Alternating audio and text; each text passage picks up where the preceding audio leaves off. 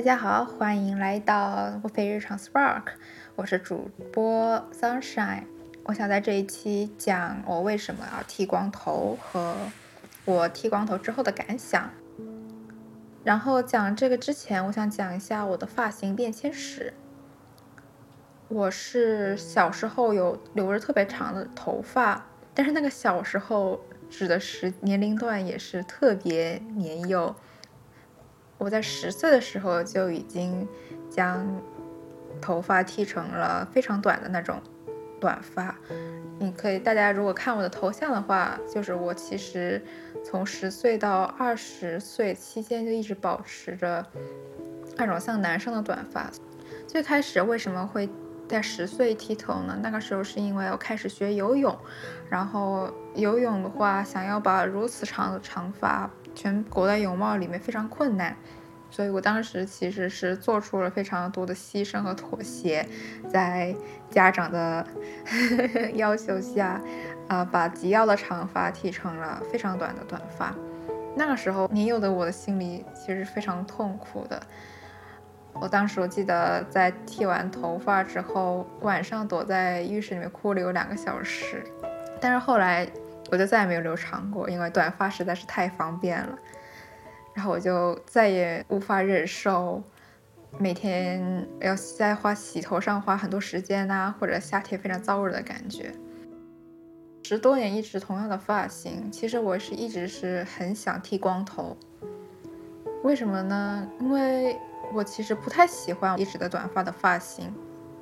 它很难做出一点花样，就是比如说我想烫一下刘海啊，或者我想染一下头发，做一下造型啊，那个长度就处于一个非常尴尬、无法造型的短。所以我来日本上了大学之后，我的发型一直处于一个比较尴尬的状态。所以我就想，既然都已经剪那么短了，为什么不干脆就把它剃光呢？我觉得那样会更好打理，更省钱。哦，对，因为在日本，理发非常贵，基本上如果不是去那种千円カット啊，千円カット就是指一千元一呃均一的剪一次头发的那种理发店，但是在日本基本上会用千円カット千元剪的都是就是对造型没有什么特多需求的中老年人呐、啊、或者小孩，然后。 剪头发的人的职业水准也并没有那种专业的美容店那么高，所以特别是短发，我每次都会抱着牺牲自己一个月的形象的心情进入千元剪。而如果想要去进那种专业的美容店，就是理发店的话，一次至少五千日元。这就是为什么我想一直想剃光头，但是其实我还是会有犹豫。因为，嗯，众所周周知的理由，在日本不要做那种特别特立独行的事情，是融入社会的一个比较基本的条件。然后就是在这样一个环境下，你会发现大家的多样性就非常的小。大家多样性非常小，这个说法好奇怪，就是大家都特别相似。日本女孩子她们的头发。就是那种几种样子，稍微烫一点的刘海，棕色的头发，然后齐肩或者，呃，再长一点之类的。然后就是在那个环境下，我原本的头发就已经非常特立独行了。这个时候，如果我再剃光头，说不定真的就没有人理我了。我现在还只有一两个朋友，这种感觉，所以我还是会有非常强的犹豫心情。那是什么促使我做出剃光头这个决定的呢？是我在摩洛哥的经历。我在摩洛哥遇到两位德国女生，让我改变了对剃光头这件事情的想法。然后关于这段经历呢，我还写了一份文章，就更加详细详细的讲了我在那里的认识的人和感受到的事情。我会放在 show notes 上，欢迎大家去查看。然后我遇到了两位德国女生，她们都有剃光头的经历。然后一位就是剃着光头过来的，她叫 Anatida，，是一位摄影师和一个模特。然后我第一次见到她的时候，她就给我了一个特别灿烂的笑容和一个非常温暖、悠长的拥抱。然后她说：“你就是 Sunshine，对吧？你的笑容就如同这个名字一样。”当时就是第一印象，连泪都要流下来的感觉了。他的自信和他的温暖和他的性格特征完全不被，或者甚至于说，正是因为他有这样子的发型，所以他才给我了这么多强的能量吧。我觉得他虽然剃着光头，但是完全不是，呃，我们想象中的。就是非常简简朴啊，而是会精细打扮自己，穿漂亮的裙子和讲究搭配，因为她自己也是模特嘛，或者说戴一个头巾，或者戴一些耳环，甚至戴那个孙悟空的紧箍咒一样的东西来装扮自己的头发。所以对她来说，剃光头就是一个她自己喜欢的一个造型，而不是说一个。想要像我一样省钱或者简便的方式，而是他的一个身份象征，这让我感到非常的憧憬。然后还有一个女生，她是以前剃过光头，然后她跟我关系特别好。我在跟她讲我也想剃像她的替代一样剃光头之后，他就跟我说，人生一定要尝试剃一下光头。因为剃光头之后，你感受到自由和那个气、那个心情是真的是什么事情都无法代替的。然后他给我发了几张他以前剃光头的照片，都特别的漂亮、自信。这两件事情就是推动我直接就决定回到东京之后就剃光头。其实我当时是想在摩洛哥就直接剃了的哈，但是我当时会有。很奇怪的担心，我担心我无法过安检，无法过海关，因为我的发型跟我的护照上不一样。哎呀，真的是蠢。但总之就是回到日本九月底的时候，我在去买菜的时候，在车站旁边随便一个千元剪的店就进去了。当时我排队的时候，前面几个是像六十多岁的爷爷，然后他们就是把自己长的头发剃短。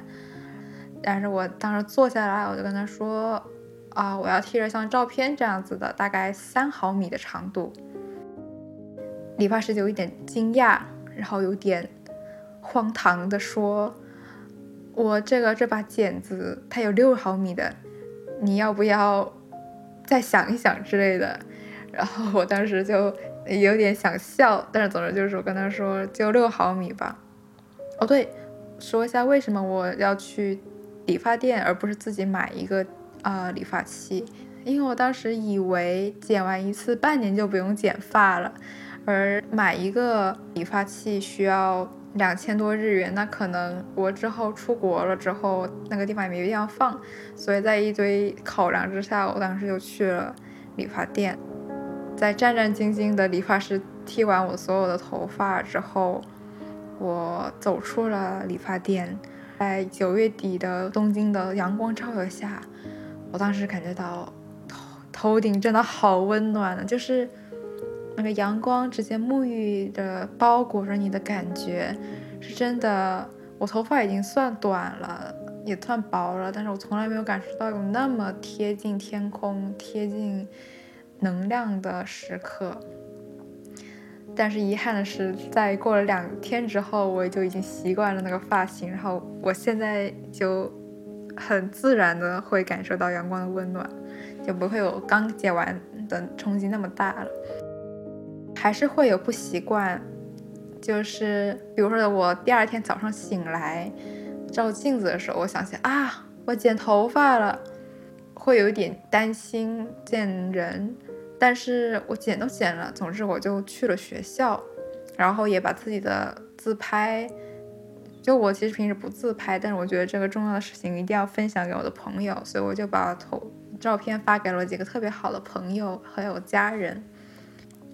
我的亲朋好友的反应跟我的想象中差不多，说：“天哪，你是准备出家吗？”但是出乎我意料的是，周围日本人朋友们他们的反应，我本来以为就是大家也会非常惊讶，然后或者甚至议论纷纷，但是没有几个人过来问我，就甚至大部分人他们都没有反应，连我曾经关系比较好的朋友很久没有见了，见到我的时候用同样的表情看了我几秒之后，然后就若无其事的就开始了接下来的对话。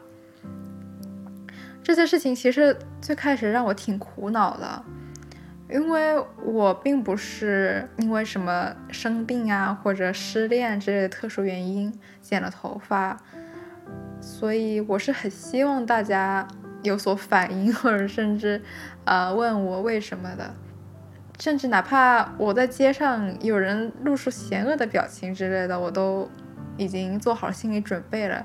但是结果是，不管你去挤。那种满员电车的地铁也好，你走在街上也好，你跟呃社团同学见面也好，基本上没有人有任何反应。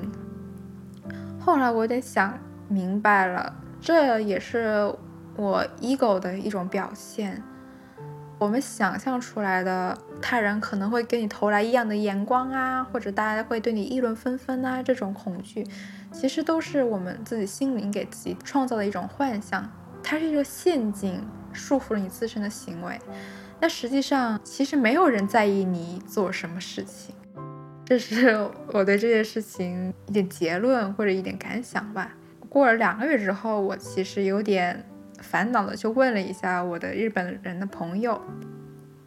然后有一位男同学，他说的特别好玩，他说：“为什么我们需要惊讶或者问？因为 sunshine 就是 sunshine 呀。”桑闪做出这件事情一点都不让他惊讶，所以这件事情让我非常的惊喜。大家真的看到了最真正的我。还有一个普比较普通的反应就是，大家会担心这是一件不能碰的事情。日本人他们基本上不会伏伏咪扣姆，就是说来问你的隐私。大家都保持一个安全的、不伤害到对方，但也不会深入交流的社会距离。这就是为什么基本上没有人会对你有所反应。然后现在呢，已经剪头发过了三个月了，我想讲一下这三个月之内我是如何打理的，然后再普及一些有意思的日本知识。在日语里面。理发店它有一个俗称叫做“头壳屋”床屋，具体的信息大家可以看 show notes。为什么叫床屋呢？在讲床屋之前，我还想讲一下床这个事情。在日语里面，床 yuka 它是指地板，而不是指我们睡的床，因为我们睡的床在日语里面叫 bed bed。因为日本。古时候的日本都是睡榻榻米上，而不是睡在床上面的，就是我们现在俗称的西洋的高床。而以前那个床就叫做地板。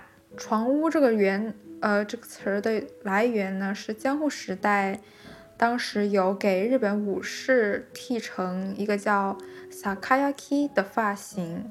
sakayaki 就是中间是光头，旁边有留头发。然后大家可以看 show notes 里面的图片来看一下月代这个发型，诞生了给日本武士剃成这样子的发型的职业。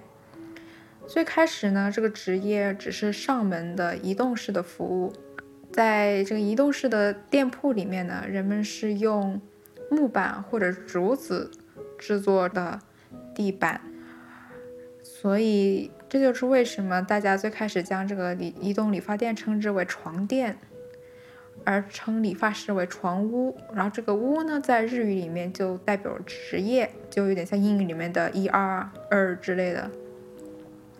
然后后来呢，移动式的床屋演变成了呃房屋里面固定的场所，处于在室内榻榻米的外缘，一段时间甚至成为人们的社交场所。但是呢，没过两周，我就在网上买了一个巴力康，自己来剃。这就讲一下为什么在日本这个电动理发器叫做巴力康。巴力康来源于一个法国机械工程公司的名字，然后这个金属理发器呢，是明治十六年（一八八三年）是一个法国外交官从法国带回来的。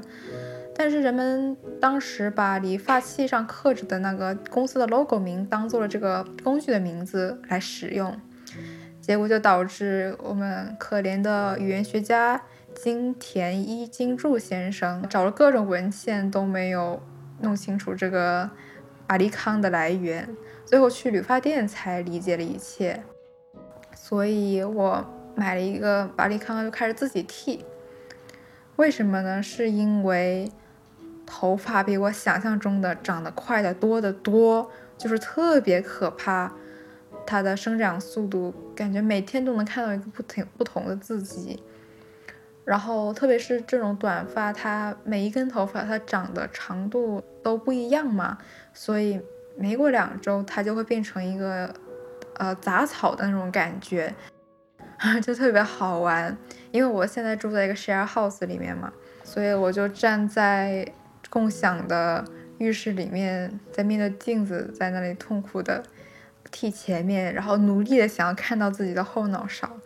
我买的巴利康，它是有五种不同的长度，你可以选择嘛。我计我估计自己剪过寸头的男同学们。也能知道，就是有那种三毫米啊、六毫米、十二毫米的，还有零点一毫米的。这就是我在第一次给自己剃头，我就想，既然都要剃了，那就试一下，基本上剃短一点。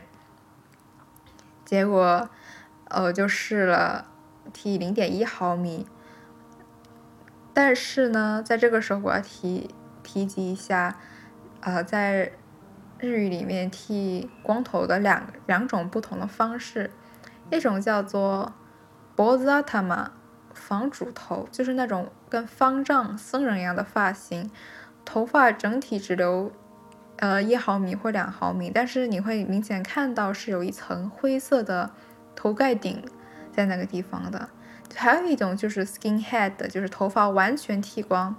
而想要把头发完全剃光，是光有一个巴利康，光有一个金属理发器是不够的，你需要用那种 shaver 剃刀来把它剃得干干净净。然后我第一次用巴利康剃的时候，就发现这个灰蒙蒙的一片真的好丑啊！我还是喜欢就是再黑一点。这是我对色彩的要求哈，这跟我对自己容貌的批判没有任何关系。总之就是，我现在维持一个一周剃一次的，给自己修一次的频频率，然后场所是浴室，因为我就把那个呃巴利康理发器的长度调整在三毫米，然后每次就。啊、呃！闭上眼睛，胡乱的乱刮自己头发，然后刮得越久越好。最后再到镜子前面看一下，如果有哪些地方漏刮了，再刮几下那种感觉。我还想讲一下，这到了冬天之后剃光头的呃心情，因为我的头实在是太冷了。我现在是每天出门都会戴一个。年初滑雪的时候买的一个很便宜的帽帽子，但是非常暖，就是披着这个帽子到处走，不然我就会感觉头顶就像一个空调一样散发着冷气。接下来我想讲一下我没有预想到的一些剃头之后的感想，那就是我获得了极大的自由，因为光头这件事情同时帮助我撕掉自己身上的一些标签。这是什么意思呢？我其实，在自己之前的一封信件里面讲到，在日本遇到的一些身份认同的问题，不仅是在日本，在各种社群也好啊，环境也好，大家都会啊、事先通过标签和一些性格特征来入手，来认识我。我觉得这是没有办法的事情，因为人活在社会上，大家。最开始会相遇的时候，无法通过特别具体的信息了解，只能通过一些片语、只言片语的信息来套入一个先入观，再来理解你这个人。但是呢，我特别讨厌自己用标签来局限自己这个行为，因为我远远不只是一个留学生，一个中国人或者一个建筑学生，我还有更广泛、更丰富的内心、兴趣爱好，还有各种各样自己重视的事情。前段时间在跟十位灵感买家俱乐部成员进行聊天创作那个实验项目的时候，我跟 Forest 聊天的时候聊到外貌作为身份标签的一个非常重要的作用，在社会中跟初初次见面的人在自我介绍自己的专业之前，你的外貌就能代表你非常多的东西，而。剃光头这个非常强烈视觉冲击，在我看来就能直接冲击掉特别多其他的身份认同的标签。所以呢，我作为一个啊东京社会里面的另类，光头这个形象就直接让我从各种各样标签的束缚中解放了出来，我就会发现。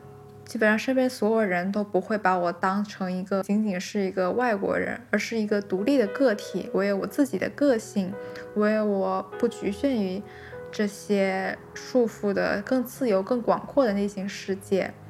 总之就是感觉在社会中活着更加自由，更能做自己了。我以前会顾虑很多，呃，不敢讲、不敢表达的内心的世界，我现在都已经更加诚实的。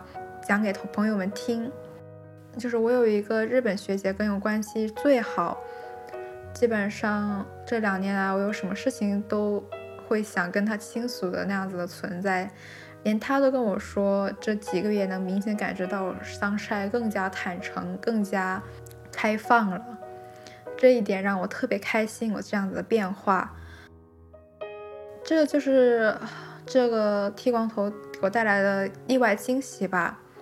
我通过剃光头这一破坏性的外表外貌改变，突破了自己内心或者是外界曾给自己设定的条条框框，获得了更大的勇气和自由。所以呢，我今后也不打算再继续留长头发了。我打算这几年来一直保持这样子的发型，毕竟实在是太方便了。我只要有一把剃刀就可以随时的打理我的头发。而且我也特别喜欢我现在的样子，因为我特别喜欢我的笑容，而我的笑容在我剃了光头之后，没有上面那一层黑黑的东西之后，感觉就更加的鲜艳，更加的温暖人心。这就是我这一期想讲的事情。我很高兴我做了剃头这一个决定。如果还有女生或者男生也好，有各种各样的关于剃光头的疑惑或者犹豫或者想法，都可以在评论区告诉我。我也很欣喜，很期待收到大家的反馈。那这一期就到这里结束了，我们下次再见，拜拜。